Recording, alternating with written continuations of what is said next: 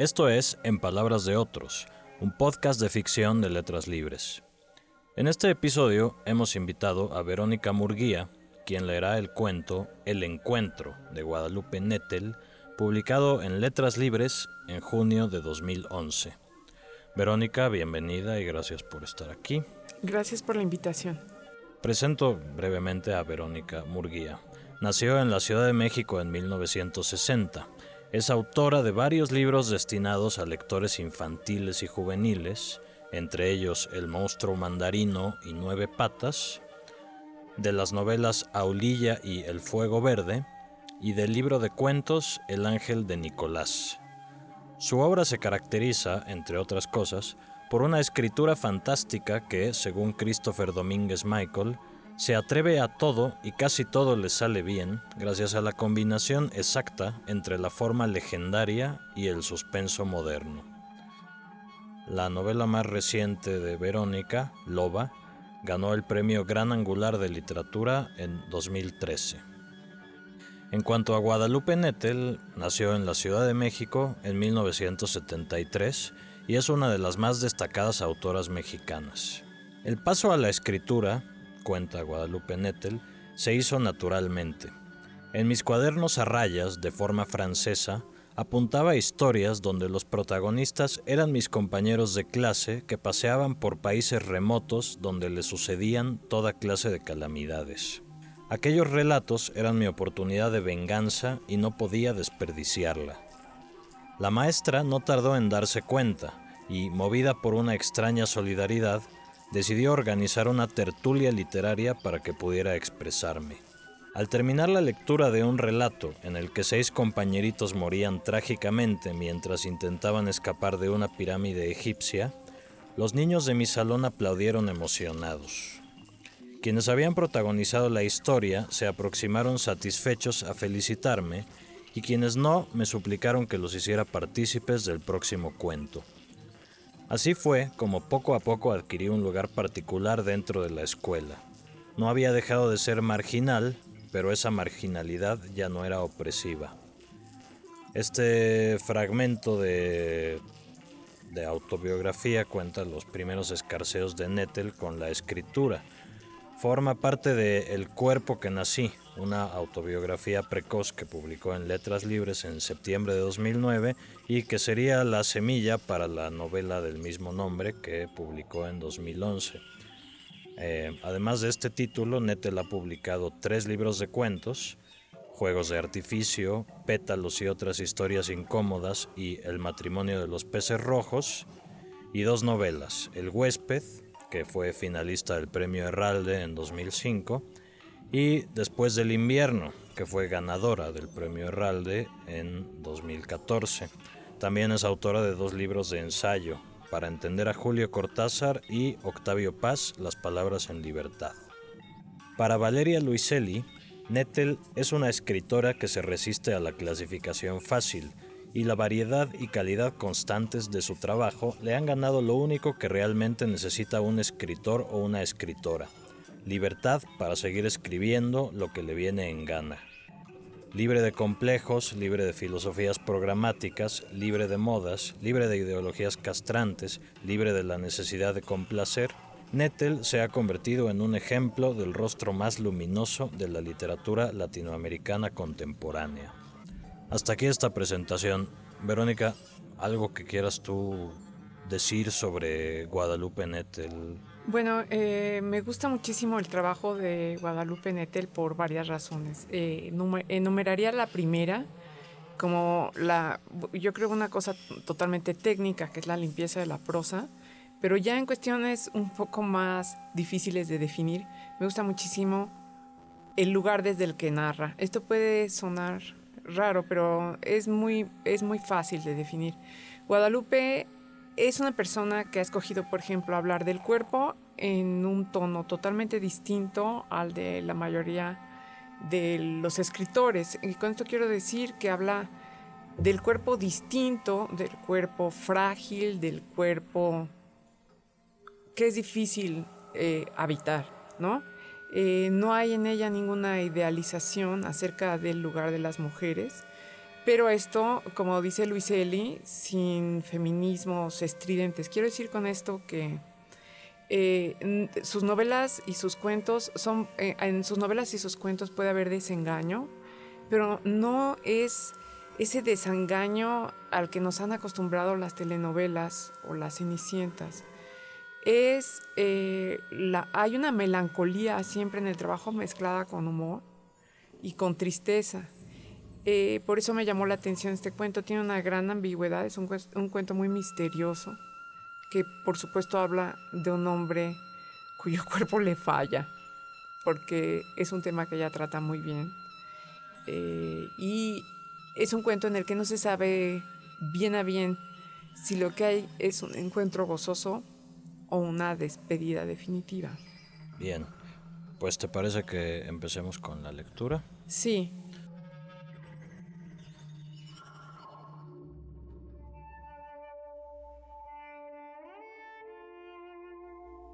El encuentro, por Guadalupe Nettel. Despertó sorprendido de sentirse mejor, con la sensación apacible de quien ha dormido muchas horas. Por primera vez en varios meses no le dolía la cabeza, tampoco tenía náuseas. Lo primero que se le ocurrió fue llamar a su esposa, quien llevaba de viaje casi una semana, para contarle que su salud estaba mejorando a pesar del resultado de los últimos análisis. Sin embargo, al estirar el brazo para alcanzar el teléfono en la mesita de noche, notó que no estaba solo. Junto a él, del otro lado de la cama, había una mujer. La vio de espaldas, con la cara escondida bajo la almohada, pero el torso descubierto y el cabello desparramado sobre los hombros no permitían sospechar, ni por un instante, que se trataba de Luisa. Era definitivamente otra persona, y lo único que sabía acerca de ella es que no la conocía. Sin detenerse a pensarlo, salió del cuarto alarmado. Con pasos aún aligerados por el sueño, atravesó el pasillo, recogió el periódico que lo esperaba debajo de la puerta, leyó la fecha y el encabezado para dejarlo después sobre la mesa de la cocina sin abrirlo siquiera. Una vez ahí, las preguntas se le echaron encima como gatos enfurecidos. Lo mejor que podía hacer ahora era calmarse y preparar un café, tomar algunas piezas de ese pan un poco duro que sobraba en la canasta desde el último desayuno con Luisa y recordar sus acciones más recientes, las últimas llamadas por teléfono, la sala donde le habían hecho la tercera tomografía y finalmente la merienda en casa de sus padres. No había huecos. El día anterior era un hilo continuo, sin nudos inexplicables, una línea anodina donde no tenían cabida ni su desconcierto ni los hombros vislumbrados en la penumbra del cuarto. Y sin embargo, sin que supiera explicar por qué, se sentía responsable. Quizá lo más natural habría sido despertarla, disculparse sobre todo, explicarle que desde hace algún tiempo su cabeza lo traicionaba y después pedirle que lo ayudara a reconstruir el encuentro. Pero no se atrevió. Sin terminar la tostada que había puesto sobre el plato, encendió un cigarrillo y siguió dando sorbos a su café, amargo como un pequeño castigo. No, quizás esa no era la mejor estrategia. La sinceridad en ese momento hubiera rayado en el insulto. Un discurso como aquel tendría sabor a mentira o a cinismo. Sobre todo, no a lo que espera una mujer que se despierta en una cama ajena. Se dijo que las cosas siempre tienen un orden y que tal vez era posible recuperarlo, restablecer una red de citas y llamadas por teléfono que ahora no tenía en mente, pero que tarde o temprano iba a recordar con imágenes y deducciones. Por un instante, volvió a ver los codos puntiagudos, los brazos finos alrededor de la almohada, el pelo lacio, negrísimo. Algo de ese cuerpo extraño le parecía familiar, y esta circunstancia no hizo sino aumentar su desconcierto. Como a las diez y media, las náuseas volvieron y con ellas el cansancio y el dolor de cabeza. Llevaba un par de meses incubando un malestar en el que se negaba a creer, como si la realidad mostrara de repente un aspecto ficticio, una falsa cara, o como si él hubiera dejado de pertenecerle. Por la ventana de la cocina miró la mañana. un gato caminaba sobre la barda de enfrente. El edificio, comenzado hacía más de cinco años, seguía en obras. La escena aumentó su mareo. Sin saber cuándo exactamente, había empezado a añorar un lugar distinto, con otro cielo, otros árboles, otra barda y otro gato. Esa impresión de desfase lo perseguía incluso en el trabajo. Y ahora la mujer. Entonces comenzó a tener la sospecha de que ella no dormía. Debía aguardar en el cuarto, saboreando su desconcierto. Sin hacer ruido, habría entrado a su casa como un ladrón y esperado toda la noche para sorprenderlo. ¿Actuaba sola o había sido enviada por alguien? Pensó en sus compañeros de oficina. Los imaginó borrachos, en el salón de baile, al final de esa fiesta de disfraces a la que se había negado a asistir. Se levantó de la mesa. Debía haber alguna pista en la sala, una bolsa, algún saco, un disfraz, un estuche de llaves en la mesita de centro. Se puso a buscar por todas partes sin resultado. Vencido por el cansancio, se dejó caer sobre el sillón. De algún lugar cercano, quizás un departamento vecino, le llegó el eco de un charleston. Casi podía escucharlo. Cerró los ojos y se imaginó bailando. La mujer que había visto en su cama seguía el ritmo perfectamente, como si en vez de acatarlo dictara el compás a los instrumentos. Incapaz de hacer otra cosa, decidió volver a la cocina y esperarla en la mesa, atrincherado en ese falso desayuno. Cuando despertara, ella sabría qué hacer. De todos modos era la única que conocía la situación y sus antecedentes. Decidió que si no se marchaba pronto, ojalá lo hiciera, le ofrecería un plato de cereal, seguramente menos rancio que su tostada. Iba a llamarla tú, hasta donde fuera posible. Quizás emplearía apelativos cariñosos para ocultar la absoluta ignorancia de su nombre. ¿Por qué tardaba tanto? Eran casi las once y la luz entraba franca por las ventanales de la sala. Aunque lo intentó, no pudo explicar su tardanza sin algún dejo de tragedia o de culpa. Había sido absurdo levantarse de esa manera, sin asegurarse primero de que ella estaba bien y dormía sin problemas. De todas formas, era innegable que habían pasado la noche juntos. ¿Por qué no había aprovechado la intimidad matutina para saber si era necesario preocuparse? Notó cómo su enojo se transformaba poco a poco en una suerte de lástima. ¿Cómo debía de ser la vida de esa mujer? ¿En qué estado de ánimo o de salud, todo era posible ahora, debía de estar alguien para ir a dar a su cama? Se preguntó si al menos habían pasado un buen rato juntos y trató de averiguarlo olfateando los rastros de la noche sobre la llama de sus dedos. Pero en vez de un olor a piel, reconoció el tufo a humedad con el que siempre comenzaban las náuseas. Cuando por fin entró a la habitación, la oscuridad que producía la persiana, aunada al revoltijo de sábanas y cojines, le impidieron ver el cuerpo de la chica, y sin embargo, algo en el aire delataba su presencia. Con mucho cuidado, se recostó un momento en la orilla de la cama, esperando que otra vez pasara la punzada en la cabeza y sobre todo ese dolor persistente que lo invadía como una marea, como unos brazos delgados, voluptuosos y pacientes que lo hubieran esperado toda la vida y ahora lo acogieran despacio, con dulzura, conduciéndolo a ese lugar no tan lejano como él había creído siempre, sino increíblemente cerca. Muchas gracias Verónica por esta lectura. Ha sido un placer. Bueno, tenemos un cuento. Yo cuando lo leí, mi, lectura del asunto era muy clara. Era un hombre que por una porque padecía algún tipo de enfermedad, demencia o algo por el estilo, no recordaba con quién había despertado. Bueno, esto, esto es así, no sabe con quién despertó. Yo lo había entendido muy claramente como que era su mujer y él no recordaba.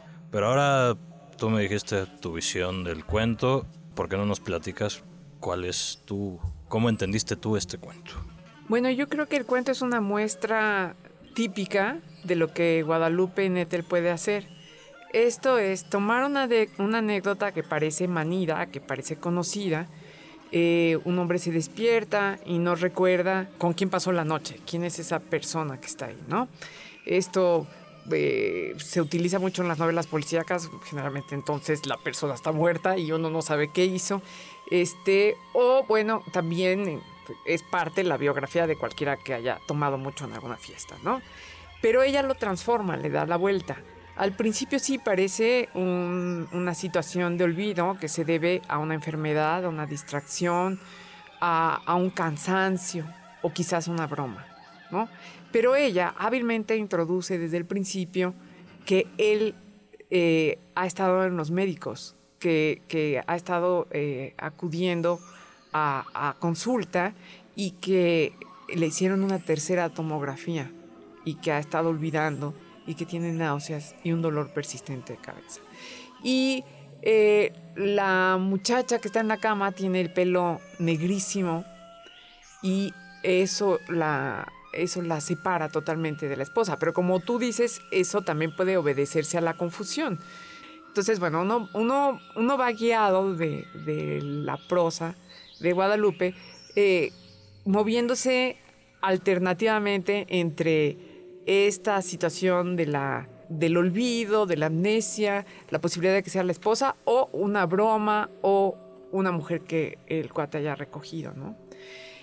Pero en el cuento hay una cosa de melancolía, una cosa opresiva que creo que se resuelve al final con la posibilidad de que quien lo espera sea su muerte. En el último párrafo, que es el párrafo que más me gusta de todos, eh, la puntuación cambia, se vuelve como más fluida.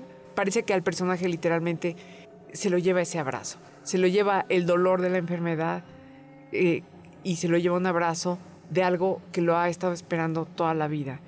¿Y qué es lo que nos está esperando toda la vida? Pues la muerte, ¿no? Eh, yo como no soy una persona que crea en el destino, sino que creo absolutamente en el azar. No creo que en la vida me haya estado esperando ni el amor que encontré, ni la vocación que parece que me encontró a mí, pero más bien nos dimos de frente. Eh, eh, eh, las cosas que yo he encontrado en la vida se deben también en gran parte al azar. Entonces, lo que yo consideraría que está junto a nosotros todo el tiempo, desde el momento en que nacemos, es nuestra muerte. Y parece que en este cuate viene grabada en su DNA porque está enfermo, o sea, no es una muerte de vida, no es, no es brusca, no, no es un accidente ni nada, sino es una especie de ángel que lo está esperando.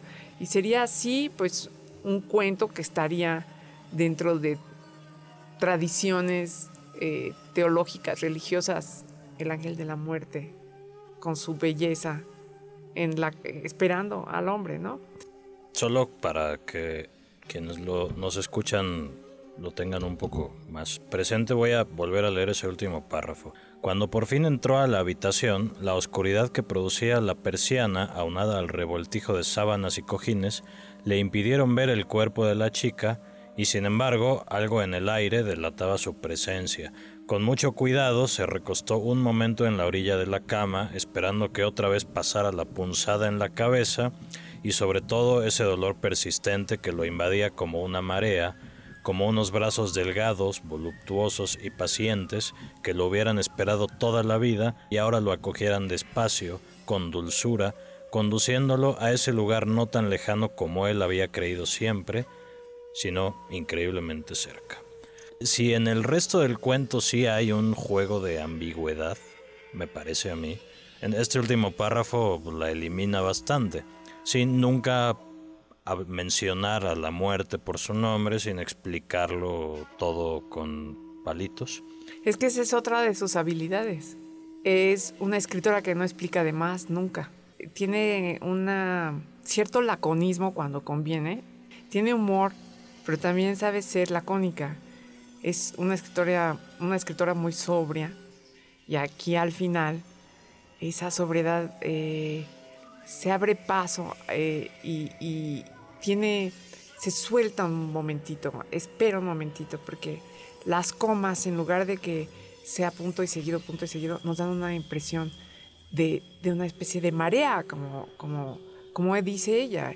El dolor se convierte... Y ahora, la gente que, que padece dolores también sabe que el dolor puede llegar como una marea y que a veces más vale no resistirlo. otra cosa que sabe hacer es un poco describir la fisonomía del dolor. La punzada, la náusea, eso está muy bien hecho. Y al final, esa punzada, esa náusea, ese desfase se convierte en una marea que se lo lleva. Cito rápidamente Valeria Luiselli en otra reseña que, que hace sobre Nettel. Menciona que Nettel tiene una inteligencia delicada que apenas roza las cosas, que prefiere sugerirlas antes que exhibirlas. Esto lo digo, no solo la muerte, en realidad todo el ambiente del cuento es una serie de sugerencias. Esta confusión en la que, compartimos con el personaje desde, desde las primeras líneas nos convence plenamente sin necesidad de decirnos muy con muchas palabras este tipo está padeciendo una confusión, ¿no? Diría yo que la confusión también avanza como una marea en el cuento hasta que de repente la marea se retira y es como cuando entra la ola del párrafo final, digamos, y quizá no venga la muerte, quizá no venga, quizá el tipo se queda dormido y vuelve a despertar para otro día. Al final, el cuento también ofrece esa posibilidad.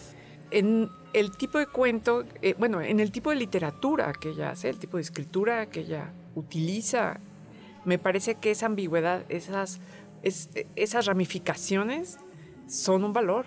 Los cuentos, los cuentos misteriosos me gustan mucho. Ella, ella siempre deja las cosas como con una rendija que se puede abrir en otra dirección, porque ella es ese tipo de escritor, el escritor que ve las cosas desde un ángulo inesperado y cuyas soluciones también pueden ofrecerle al lector una salida inesperada.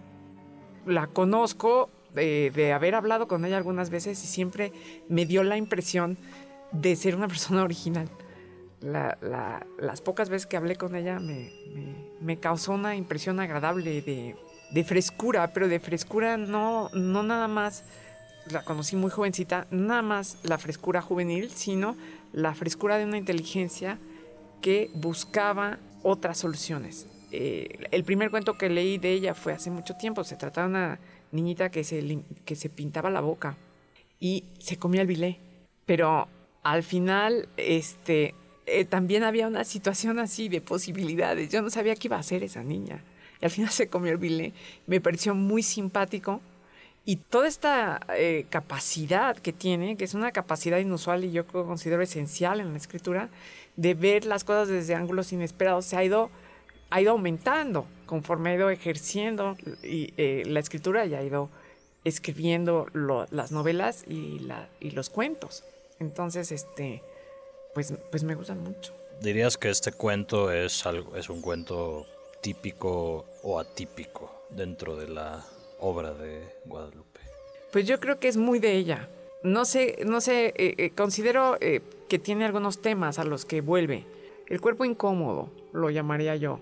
Es un cuerpo visto con amor, es un cuerpo, pero que como, como en la vida real, que eso me gusta mucho porque, porque estoy harta de de que siempre los, o sea, los protagonistas masculinos generalmente para otros escritores solo se sienten mal cuando están crudos, ¿no? Y eh, las femeninas generalmente son divinas. Y, yo me fastidio mucho. Este, yo prefiero este tipo de exploraciones que está eh, como abunda más en lo humano, porque humano es sinónimo de frágil e imperfecto. Este hombre está enfermo. Ella hábilmente no dice de qué pero nos hace ver que no es, que, que, que no es nada de broma, ¿eh? está mareado, ¿no? Van tres, tomografías, se resiste a aceptar el, el diagnóstico, etc. Ese es uno de los temas. El otro es la ambigüedad, la, la extrañeza de la vida misma, ¿no? Él empieza, eso nunca vamos a saber porque a lo mejor ella lo, también lo ignora, el, el, único que lo sabe es el protagonista. ¿Por qué empieza a añorar otro cielo, otro gato, otra barda? ¿Por qué está harto? ¿Está harto porque está enfermo? ¿O está harto porque la vida es rutinaria? ¿Quién sabe? ¿Cómo es su relación con, la gente del trabajo?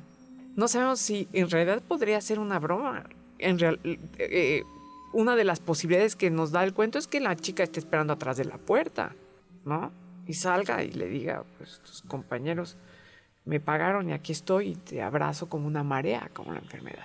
Yo, como tengo un talante sombrío, pues escogí, bueno, no escogí, leí irremediablemente lo que interpreté. Dice Guadalupe Nettel en una entrevista, me gusta señalar las cosas que la gente quisiera no mirar. En esos lugares pongo el reflector y encuentro la materia prima de mi literatura. Es una especie de regocijo. Por ejemplo, los hospitales. Nadie quiere ir, nadie quiere plantarse ahí, pero ahí es donde descubres con quién cuentas realmente. Hablar de esos momentos es lo que a mí me interesa. Siento que ahí hay mucho del ADN de la sociedad y de nosotros mismos. Me parece que es... Sí, sí, es, un, es una...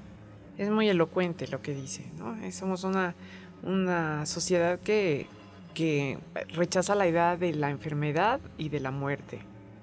Y sin embargo, nos vamos a enfermar y nos vamos a morir. Entonces, toda esa cosa que existía en el siglo XIX de hablar de los enfermos, por no hablar de, la literatura anterior, que no me refiero a mm, no me refiero a novelas necesariamente, pero sí a largos escritos autobiográficos sobre enfermedad, etcétera, este, sobre la idea del cuerpo, sobre, digo, el, pleito con el cuerpo es muy viejo y el pleito con la muerte es, eh, yo creo en el momento en el que adquirimos conciencia de la muerte empezó el problema de cómo enfrentarnos a ella. Ella, eh, Guadalupe tiene, entiende yo creo muy bien los recursos, que son la inteligencia, la compasión y el humor. Pero también los trata, no los trata con displicencia. Hace unos días estaba yo leyendo libros de ensayo, de esos que, que juntan en Estados Unidos sobre los mejores ensayos de 2012, 2013, 2014. Y estaba sorprendida sobre cuántos abundan sobre la enfermedad. En la literatura mexicana a, mí me parece que hay una carencia de eso. A mí misma me costaría muchísimo trabajo escribir sobre algunos aspectos de mi biografía que tienen que ver con la enfermedad. Y sin embargo, traduzco con mucha alegría a Francisco González Cruzi, que es un médico. Entonces, este, y leo absolutamente todo lo que escriba González Cruzi, pero también muchos libros de medicina muchos libros que tratan sobre, no sé, está pensando, cuando leí El rostro y el alma de González Cursí, eh, recordé un libro que leí sobre el síndrome de Bell, que es un síndrome que impide la expresión en la cara y que entonces la gente se va aplanando por dentro también porque su cara le impide reflejar sus emociones. Este tipo de dualidad, que en realidad no es tal, ella lo entiende muy bien. Guadalupe lo entiende muy bien. La literatura no suele acompañar a los enfermos particularmente no en los últimos años, ¿no? Podemos pensar que de las personas que más han abundado en eso es, es ella. Y se escribe ensayo. Hay quien escribe novelas, pero pues ahorita no se me viene nada de la cabeza, además de, de Guadalupe, que escriba sobre, sobre una enfermedad. Francisco Hinojosa escribió un libro sobre la migraña. Ana María Gómez escribió un libro sobre la depresión, pero esos son, son ensayos. Este, y además, bueno, desgraciadamente no están en las librerías para que los veamos. Este, el libro de Ana Mari, no sé qué pasó, Julio Barda, había uno sobre la sangre, eran unos, se llaman los cuadernos de Quirón, y, y no están cerca. Y es un tema importantísimo. Nos falta solidaridad con los viejos, con los enfermos, con los agonizantes. como sociedad no sabemos qué hacer. Lo único que te dicen los demás es, es muy duro antes había, si, yo, no, yo no sé si más solidaridad, pero por lo menos una aceptación más franca acerca de las realidades más brutales del cuerpo, ¿no? Acerca de todas las realidades brutales del cuerpo, de todas. Y ahora el cuerpo es una especie de habitación que se busca siempre lo más limpia, impoluta. Pues sí, es un cuento sobre el que se podrían decir muchísimas cosas más. Verónica, a manera de despedida, ¿algo que quieras añadir? Eh, sí, me gustaría invitar a los lectores a que lean eh, las novelas y los libros de cuentos de Guadalupe Nettel. Pues muchas gracias, Verónica Murguía, por tu lectura, por esta plática. De nada, encantada. Esto fue En Palabras de Otros, un podcast de Letras Libres. Yo soy Emilio Ribaud.